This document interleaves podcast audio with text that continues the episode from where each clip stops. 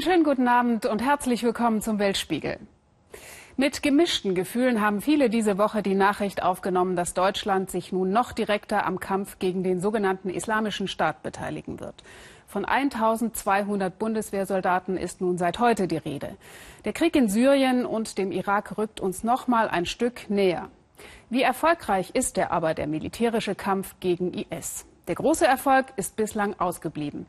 Auch wenn es den kurdischen Peschmerga gerade gelingt, einzelne Orte und strategisch wichtige Straßen von der Terrormiliz zurückzuerobern, dank alliierter Luftunterstützung und deutscher Waffen am Boden. Aus Sinjar berichten Thomas Aders und Kameramann Martin Krüger. Die IS-Milizen sind nur ein, maximal zwei Kilometer von uns entfernt, sagt unser Begleiter. Sie können uns von dort präzise treffen. Wir müssen sehr vorsichtig sein. Sinjar im Nordirak. Nur ein paar Minuten und man ist in einer Welt des Grauens. Noch bis vor zwei Wochen hatten hier die Mörderbanden des IS gewütet. Ihre Hinterlassenschaft massenhafter Tod.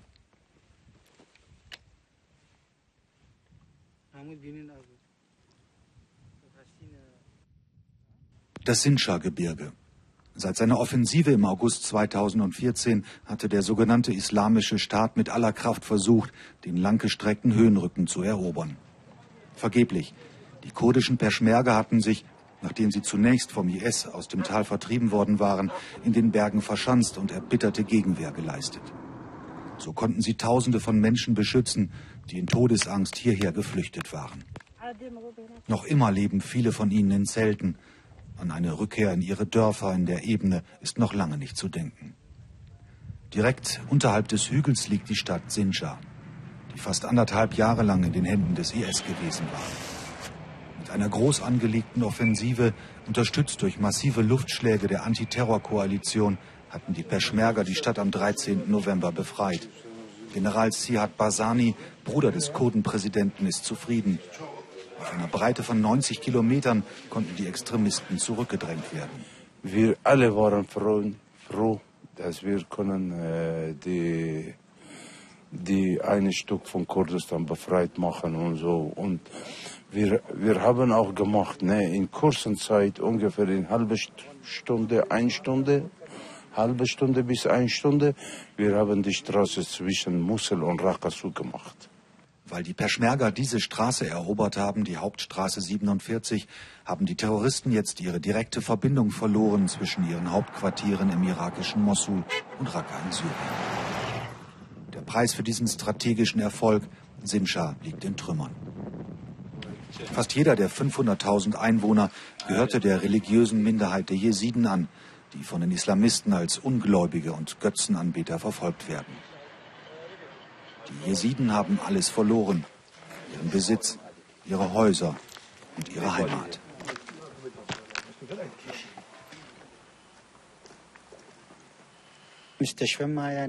Es gibt keine Krankenhäuser mehr, keine Schulen, keine bewohnbaren Häuser, kein Wasser, keinen Strom. Mindestens 70 Prozent der Gebäude sind vollkommen zerstört. Eigentlich macht es überhaupt keinen Sinn, Sinjar zu renovieren. Es wäre besser, wenn man die ganze Stadt nebenein neu bauen würde. Vorsichtig klettern wir über den Schutt. Wir erreichen eines der ehemaligen Hauptquartiere der Milizen, verborgen im Keller eines Einfamilienhauses. Khalil, unser Begleiter, meint wegen der vergleichsweise guten Ausstattung, dass hier mehrere Führungsoffiziere geschlafen haben, sogenannte Emire. Auf den Betten Essensreste, Tabletten, mehrere Koranausgaben. Im hinteren Teil liegt der Zugang zu dem kilometerlangen Tunnelsystem, durch das die Islamisten unbemerkt ihren Standort wechseln konnten. Auch dies ein Beweis dafür, wie wichtig dem IS die Stadt Sinjar war.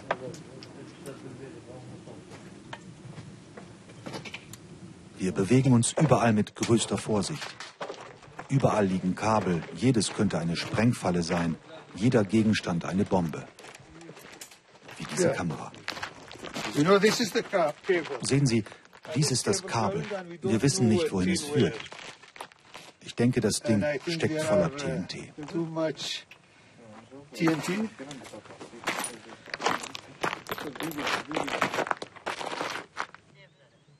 Der IS ist aus Sinjar vertrieben. Nun liegt die Front rund zehn Kilometer weiter südlich. In Sichtweite des Peschmerga-Postens das Dorf Rambussir.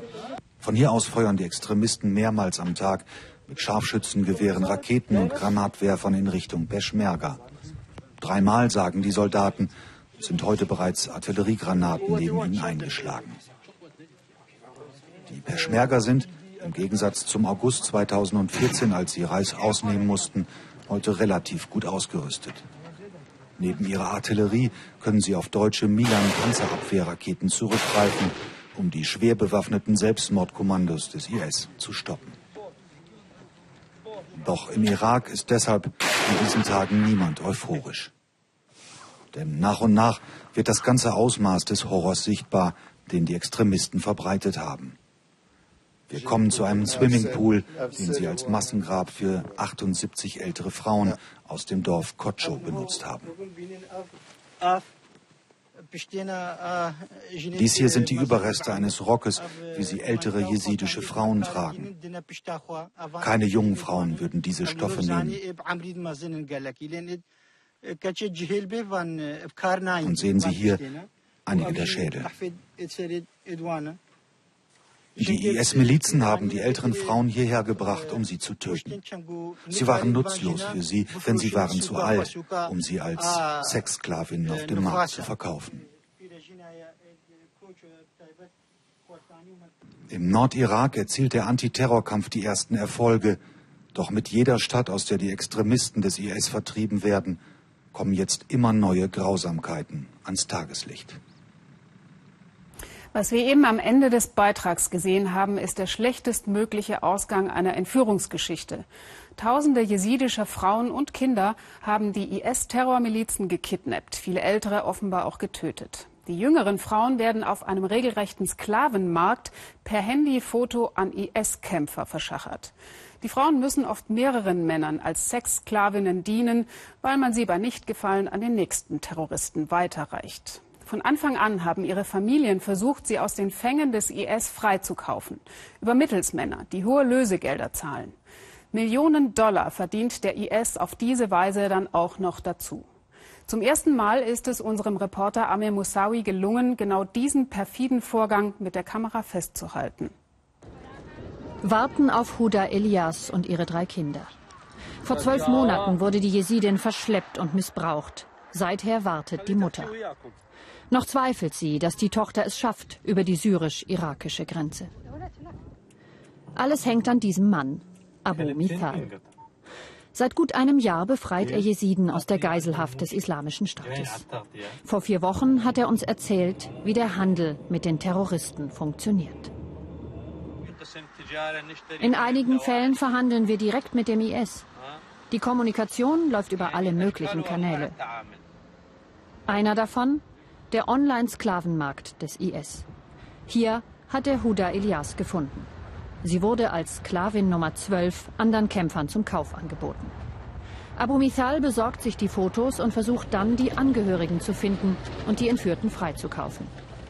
Menschen werden wie Ware durchnummeriert. Wir zeigen keine Gesichter.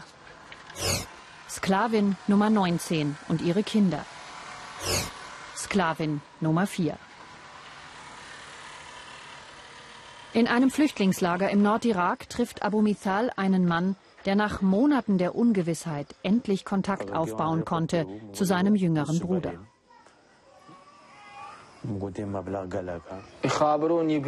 Sie haben mich benachrichtigt, dass Sie ihn verkaufen. Aber wir haben nicht die Möglichkeit, ihn zu kaufen. Sie wollen eine hohe Summe. So viel haben wir nicht.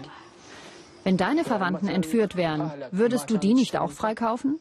Aber wo sollen wir das Geld hernehmen? 15.000 Dollar und der elfjährige Junge, den der IS zum Kämpfer ausgebildet hat, wäre frei. Abu Mithal übernimmt auch diesen Fall. Er erklärt uns, wie die Verhandlungen laufen. Ganz banal, über WhatsApp. Selbst in der rückwärtsgewandten Welt des sogenannten Kalifats geht nichts ohne Smartphone. Vom syrischen Raqqa bis nach Dohuk im Nordirak läuft der Handel hin und her, bis das Geld endlich aufgetrieben ist für den elfjährigen Jungen. Okay, sag ihm, er soll sich gedulden. Der Mann wartet auf dich in Gaziantep. Er hat viele andere Überweisungen. Sag ihm, dies ist eine Rechnung für Anas. Der Treffpunkt Gaziantep liegt an die 600 Kilometer von Dohuk entfernt in der Türkei. Hier soll Abu Mithal an den IS-Kämpfer Anas den Großteil des Lösegelds bezahlen. Erst vor Ort in der Türkei erfährt er, von welchem Büro aus und wohin genau in Syrien das Geld gehen soll.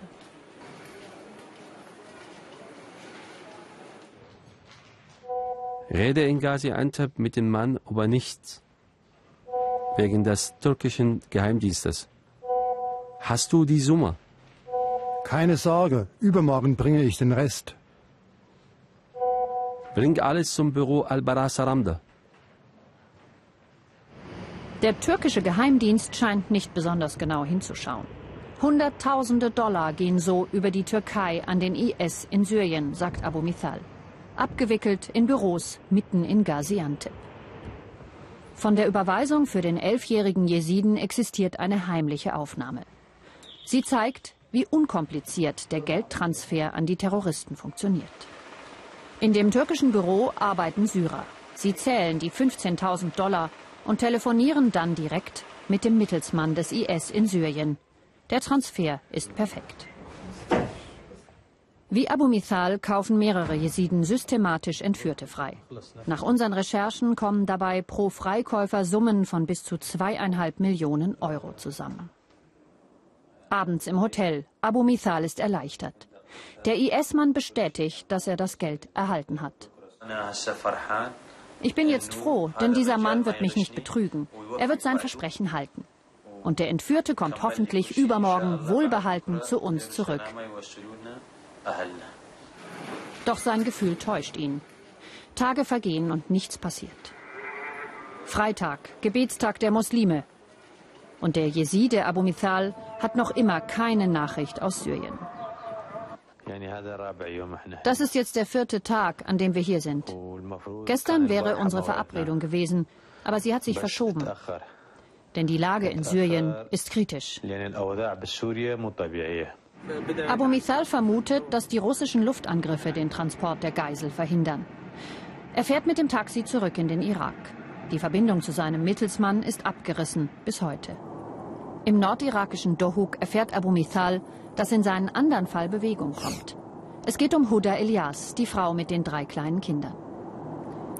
Die Terroristen haben ein attraktives Foto in Umlauf gebracht, um sie als Sexsklavin weiterzuverkaufen. Abu Mithal schaltet sich ein und bezahlt. Mit Hilfe eines anderen Jesiden schickt er einen Schlepper, der Mutter und Kinder von Raqqa in Nordsyrien in ein sicheres Haus bringt, nahe der irakischen Grenze. Drei Tage später ist es soweit. Abu Mithal bringt die junge Frau aus Syrien zurück zu ihren wartenden Angehörigen. Zwölf Monate war Huda Elias verschleppt wurde missbraucht und mehrmals weiterverkauft. Immerhin ihre Töchter konnte sie retten. Sie hat ihnen die Haare abgeschnitten und sie als Jungen ausgegeben, um sie vor den Männern des IS zu schützen.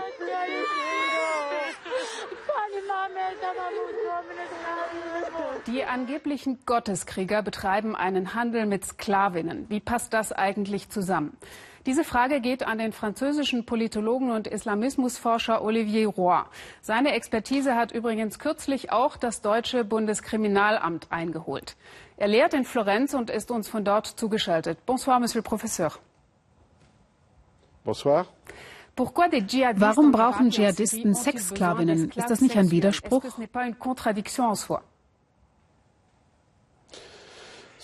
Das hat nichts mit Religion zu tun, sondern mit zwei anderen Dingen.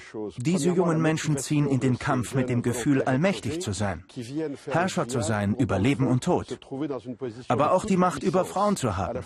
Und zweitens, aus der Sicht des sogenannten Islamischen Staates, diese jungen Menschen in ihrem Gebiet zu verankern. Das heißt, ihnen eine Familie zu beschaffen, sie Kinder machen zu lassen, um eine Art Fremdenlegion reiner Kämpfer entstehen zu lassen pour créer une espèce de légion étrangère de purs combattants. Sie sagen, es sei eine Jugendrevolte und keine islamische. Was soll das heißen? Wir sehen, dass dies keineswegs junge Menschen sind, die sich religiös radikalisiert haben. Dazu haben sie noch gar nicht genug religiöse Erfahrung. Das sind junge Menschen, die mit der Gesellschaft gebrochen haben, die sich aus Hass der Bewegung angeschlossen haben, die mit ihren Eltern und ihren Familien gebrochen haben, die provozieren wollen. Diese jungen Menschen sind vom Phänomen der Gewalt fasziniert, von der Gewalt, die ihnen der Dschihad bietet. Warum sind diese jungen Europäer vom IS so fasziniert? Das sind junge Menschen, die vom Tod angezogen werden. Das sieht man an den Attentaten, die sie begehen. Entweder es sind von vornherein Selbstmordattentate oder aber sie lassen sich danach töten. Sie versuchen nicht zu fliehen. Sie versuchen nicht danach in einem Versteck zu leben. Sie wollen sterben und sie wollen in aller Schönheit sterben. Das ist die lebensverneinende Philosophie des sogenannten Islamischen Staates.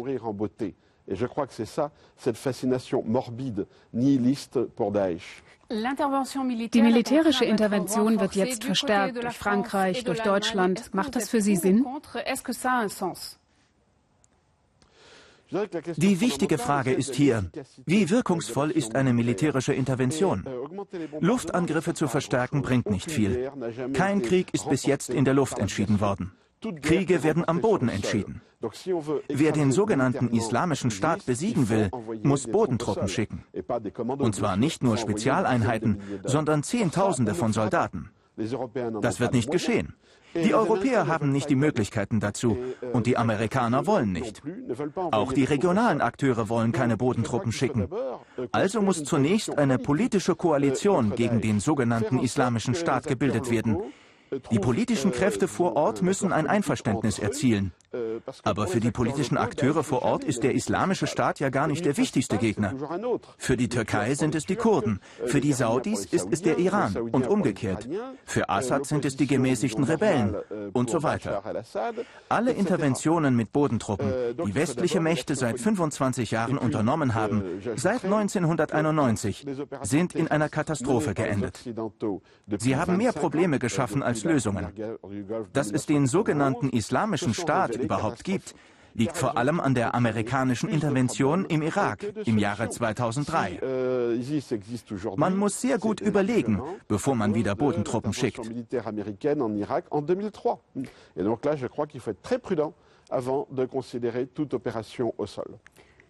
Vielen Dank, Professor Roy, für dieses Gespräch. Bonne soirée, merci. Ja, interessante Thesen in diesen Tagen. Das Gespräch haben wir vor der Sendung aufgezeichnet. Jetzt kommen wir zu einer Geschichte, die Sie mitgeschrieben haben, die Weltspiegel-Zuschauer. Vor wenigen Monaten hatte unsere Korrespondentin Sabine Boland über einen jungen Mann aus Sierra Leone berichtet, der seine Flucht nach Europa mitten auf dem Weg abgebrochen hat. Kein Geld mehr zum Weiterkommen und zu viel Angst vor dem Tod auf dem Mittelmeer. Das Schicksal von Bilal Kamara hat einige Zuschauer dazu bewegt, ihn finanziell zu unterstützen. So, dass er jetzt doch in seiner Heimat Sierra Leone studieren kann. Bilal ist nervös. Fast jeden Tag schreibt er eine Klausur. Vordiplom am Journalismus College von Freetown. Noch vor gut einem halben Jahr hätte Bilal Kamara nie geglaubt, dass er jemals wieder studieren würde. Ein Studium ist teuer in Sierra Leone. Bilal konnte es sich nicht leisten. Kennengelernt hatten wir Bilal im April in Mali. Da war er verzweifelt und auf dem Weg zurück in sein Heimatland. Einen gescheiterten Fluchtversuch in Richtung Europa hatte er hinter sich. Nachdem Schlepper mir in Libyen mein ganzes Geld geklaut hatten, erzählte er uns damals, war ich totunglücklich. Dann habe ich auch noch die Nachrichten über die 700 Toten auf dem Mittelmeer gesehen. Das hat mein Herz gebrochen. Ich will nicht auf einem Boot sterben. All das hat mich entmutigt. Das Geld, das ich ausgegeben habe, hätte ich besser in mein Studium investiert.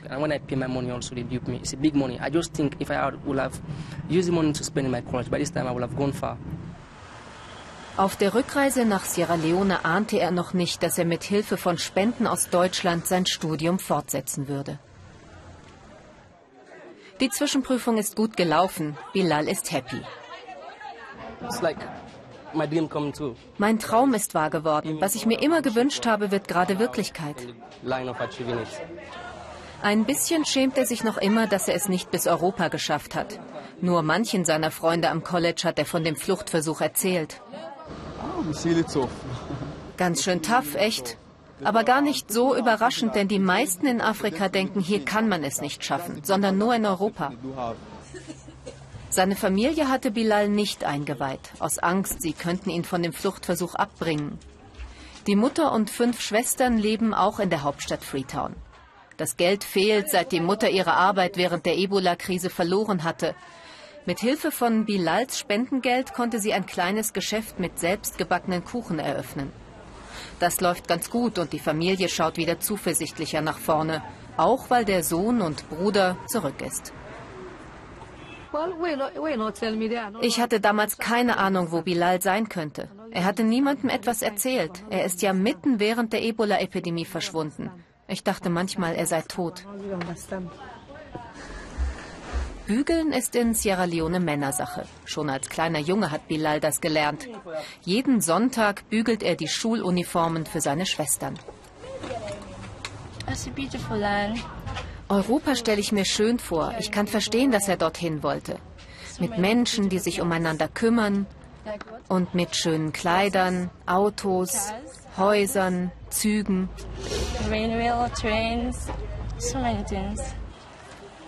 In Sierra Leone hatte Bilal Anfang des Jahres keine Perspektive mehr für sich gesehen. Die Mutter konnte sein Studium nicht mehr bezahlen, also hing er rum, wie so viele andere. Wenn man hier arm ist, wird man immer ärmer. Die Reichen werden immer reicher.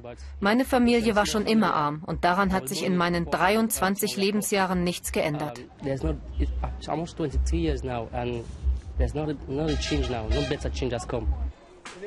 Das Viertel Kobe mitten in Freetown ist auch so ein Ort, aus dem alle weg wollen. Oft sitzen sie hier und träumen gemeinsam von einem anderen Leben. Wir haben in unserem Land einfach keine Jobs. Ich bin eigentlich Schneider, aber ich fege nur die Straße. Das würde ich lieber in Europa machen, da würde ich wenigstens Geld dafür bekommen. Ich möchte unbedingt weg hier. Wir sind alle in die Schule gegangen. Und dann? Ich schlachte Schweine, mehr nicht. Die Regierung tut nichts für uns. Ich würde woanders jeden Job machen, sogar Tote im Leichenhaus waschen. Wir sind einfach total enttäuscht von unserem Präsidenten. Sierra Leone ist eines der ärmsten Länder Afrikas. Es hatte sich noch nicht von einem blutigen Bürgerkrieg erholt, als die Ebola-Epidemie den nächsten Rückschlag brachte. Bilal wohnt nun zum ersten Mal in seinem Leben alleine. Das ist mein Zuhause. Er genießt es zu lernen und ist dankbar für die finanzielle Unterstützung, die ihm eine Zukunft ermöglicht. Noch einmal würde er die Flucht nach Europa nicht wagen. Wenn meine Freunde mir erzählen, dass sie auch weg wollen, dann rate ich ihnen davon ab. Wenn, dann sollten sie es mit einem Visum versuchen. Aber der Trip durch die Wüste ist zu gefährlich. Ich habe so viele Skelette und Leichen gesehen. Es ist einfach viel zu unsicher.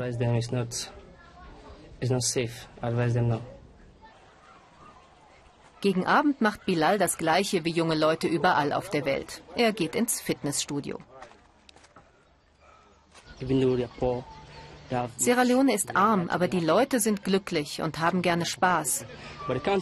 Aber das Land selbst, hm, da fällt mir nichts ein, was ich mag. Gar nichts möchte ich wissen?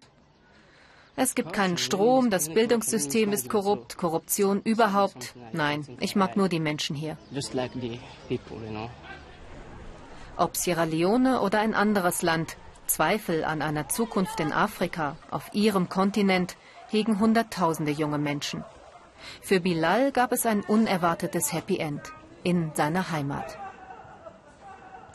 Das mit dem einen brennenden Lichtlein heute hat für die Bewohner der Krim nichts mit Advent zu tun.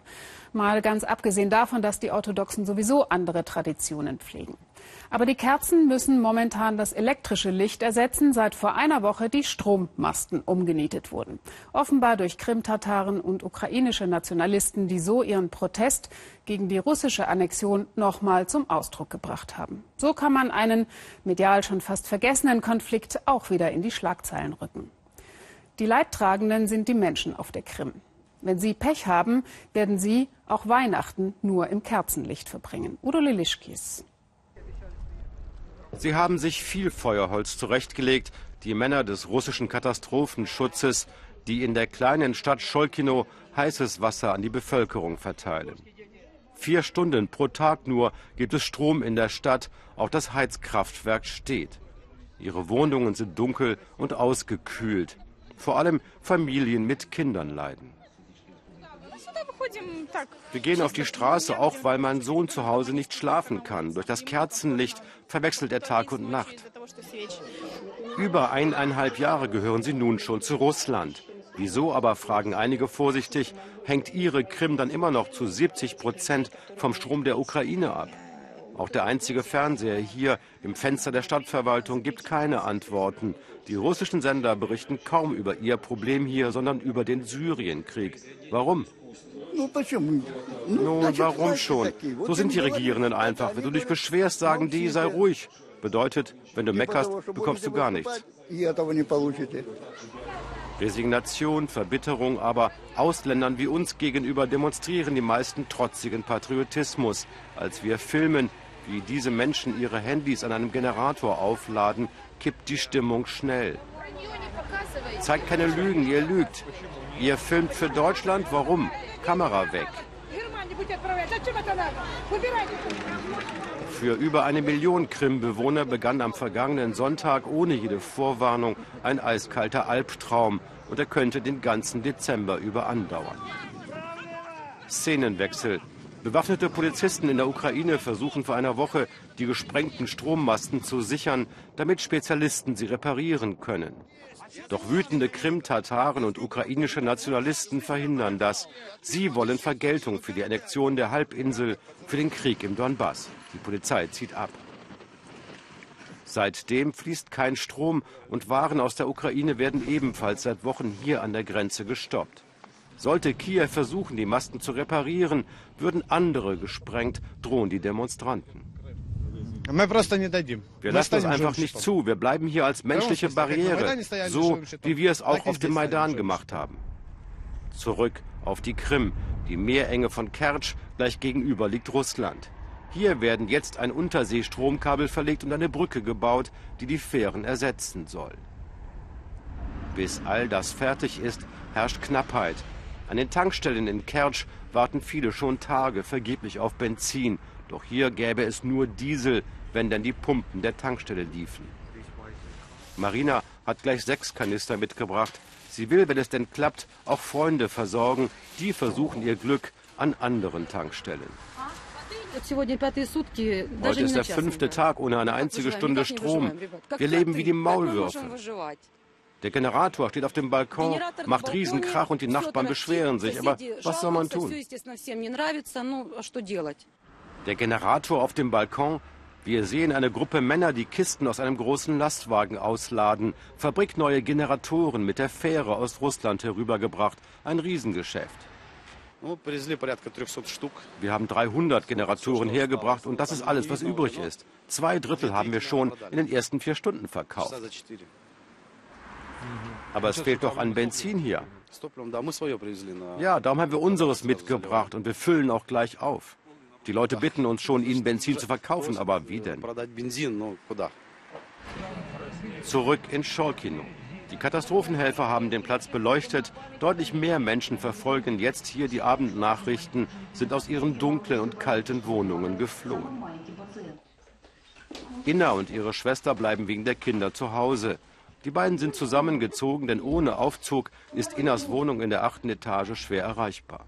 Gekochte Eier und Konserven essen sie jetzt. Ihre letzten Kerzen gehen zur Neige. Ich denke, es wird bald Unruhen geben. Ja, schon eine Woche. Unsere Eltern warnen, geht nicht ins Zentrum, da fangen Schlägereien an. Auf dem Platz wird das Staatsfernsehen auf eine Hauswand projiziert. Die Menschen verfolgen, wie ihr Präsident in Syrien den Terrorismus bekämpft. Ach, wir leben doch gut. Schauen Sie doch. All die Leute hier und niemand lässt sich hängen. Wir hoffen auf Besserung. Nun ja, wenn Sie uns ein bisschen Heizung und Strom gäben für zwei, drei Stunden. Aber klar wird alles besser. Ich glaube das. Dass ihr Präsident sich um Wichtigeres kümmern muss, verstehen die meisten hier.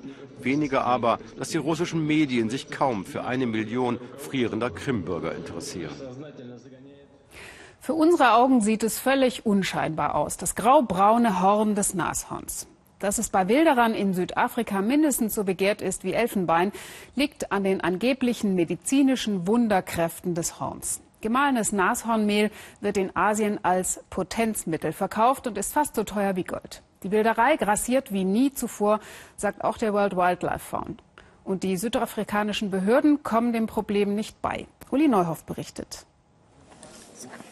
Die Geier am Himmel sind ein untrügliches Zeichen, dass die Wilderer wieder zugeschlagen haben. Es sind auch die Geier, die die Ranger zum Kadaver führen. Zwei, dreimal in der Woche, manchmal auch täglich, allein im Krüger Nationalpark. Wie Kriminalisten sichern die Ranger die Spuren, Beweise, um die Wilderer, die längst über alle Berge sind, einmal überführen zu können. Wilderer nehmen nur die Hörner mit, sonst nichts. Wir sind etwa sechs Kilometer hierher gelaufen. Die Wilderer müssen eine ähnliche Strecke zurücklegen. Dann feuern sie ihre Schüsse und machen damit auf sich aufmerksam. Die haben keine Zeit zu verlieren. Die hacken die Hörner ab und verschwinden.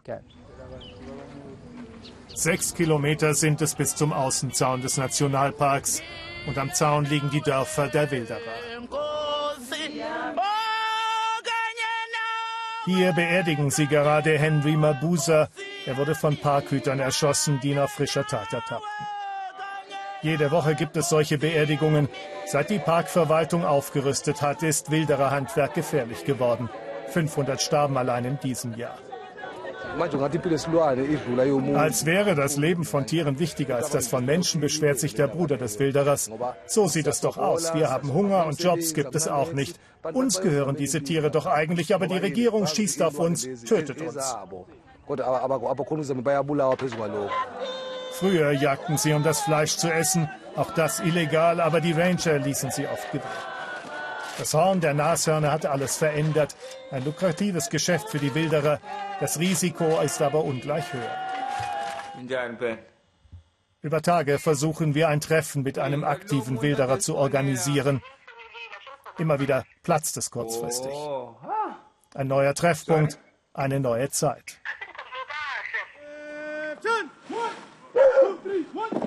Der Kampf um die letzten Nashörner ist zu einer Art Krieg geworden. Mit militärischen Mitteln versuchen die Park Ranger, den Wilderern Herr zu werden. Aber sie kämpfen gegen organisiertes Verbrechen. Das merken wir an diesem Abend. Als wir am vereinbarten Treffpunkt warten, bekommen wir einen Tipp. Wir sollen so schnell wie möglich verschwinden. Eine Gruppe Wilderer wolle uns hochnehmen. Die Flucht gelingt in letzter Minute. Am nächsten Tag klappt dann doch noch das Treffen. Smart nennt sich der Mann mit dem Hut. Früher hat er Elefanten geschossen, seit vier Jahren tötet er Nashörner. Fast jede Nacht ist er im Krüger Nationalpark unterwegs. Normalerweise sind wir sechs bis sieben Leute und jeder bekommt 15.000 Rand auf die Hand. 15.000, 15.000. Der Fremde, der uns bezahlt, nimmt dann das Horn und verkauft es weiter. Umgerechnet 1000 Euro. Smart trägt das ganze Risiko, das Geld machen die anderen. 50.000 Euro kostet ein Kilo gemahlenes Nashorn in Fernost. Wir bekommen Tipps aus dem Park. Wir rufen an und sie sagen uns genau, in welchem Segment die Nashörner sind. Sonst wäre es ziemlich schwer, sie nachts zu finden.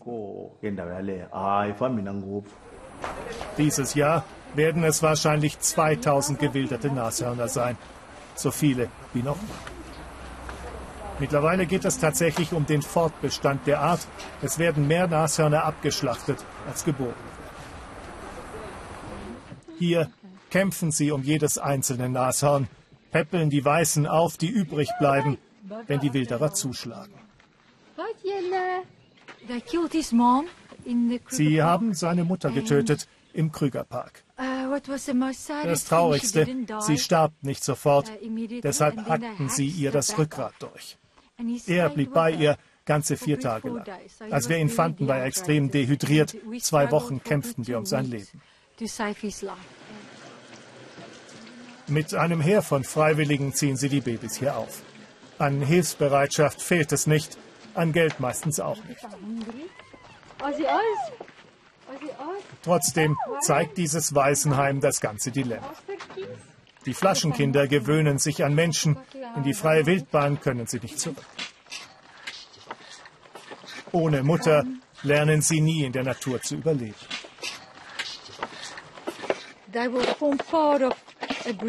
Diese Tiere werden eine Zuchtherde bilden an einem sicheren Ort. Das Erdmaterial ist sehr gut und vielfältig. Damit spielen sie eine sehr wichtige Rolle für die Erhaltung der Art. Natürlich weiß ich, sagt der Wilderer, dass die Nashörner aussterben werden, aber mir ist das doch egal. Ich will zu Geld kommen, und zwar jetzt und sofort. Das ist das Problem.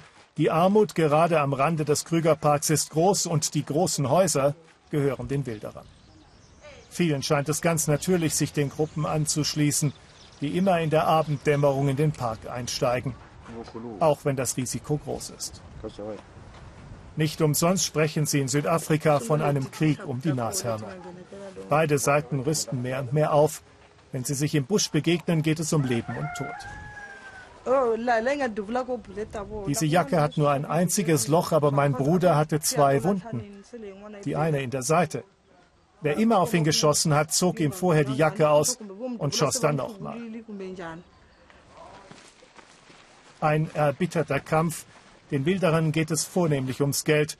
Für die Parkverwaltung um die Rettung des Nashorns und um die Touristen. Denn die sind eine wichtige Einnahmequelle für Südafrika. Das war der Weltspiegel für heute. Die Tagesschau informiert Sie gleich noch einmal zum geplanten Auslandseinsatz der Bundeswehr in Syrien und dem Irak. Ich wünsche Ihnen noch einen schönen Abend hier im Ersten. Tschüss und auf Wiedersehen.